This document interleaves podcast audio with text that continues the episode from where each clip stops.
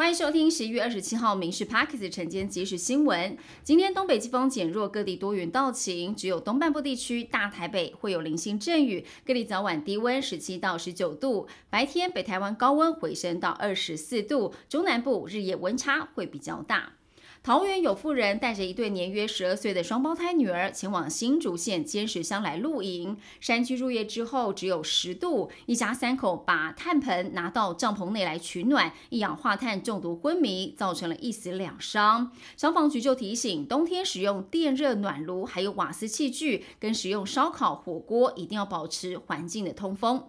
中国爆发了不明肺炎，一开始主要在儿童间蔓延，现在已经扩大到成年人了。多地医院人满为患，有些医院甚至把骨科、妇科都改成了呼吸科来收治染疫的患者。幼儿园、小学也开始停课。世界卫生组织要求北京要提供更多的细节，但中共当局说没有发现异常病原体。中国介入选举的传闻没有停过，有民众跟议员来爆料说，台北市南港区某里长揪李明到上海无锡旅游，六天五夜的旅游团只要自费一万五，但其中有无锡区人大常委会所安排的参访行程，议员就质疑这是中国介入台湾大选的手段之一。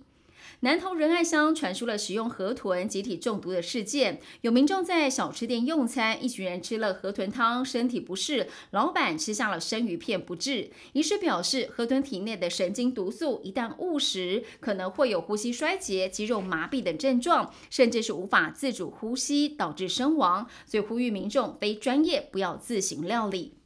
今年全球消费性电子需求疲软，科技业面临了相当大的压力。竹科又爆出了裁员潮，十月总共是有四十八家公司向管理局来申报，四百九十六人失业，是九月的两倍多。至于晶片大厂高通，曾经在九月公布，因应经济跟市场的需求，可能会有人员的调整，但没有出现在这一波的裁员名单当中。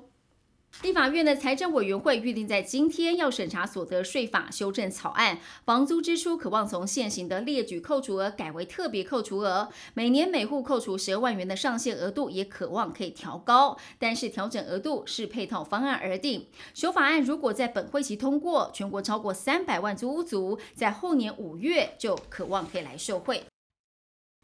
国发会统计，我国人口年龄中位数从现在的四十四点四岁，二零三零年快速提高到四十八点四岁，二零五零年会高达五十六岁。人类银行业者表示，人口老化速度是世界最快的，台湾在二零二五年会进入超高龄社会，企业准备时间只有四百天，所以呼吁企业要改变思维。当我国年龄中位数达到五十六岁时，企业不任用中高龄族群，可能会陷入没有员工可用的窘境。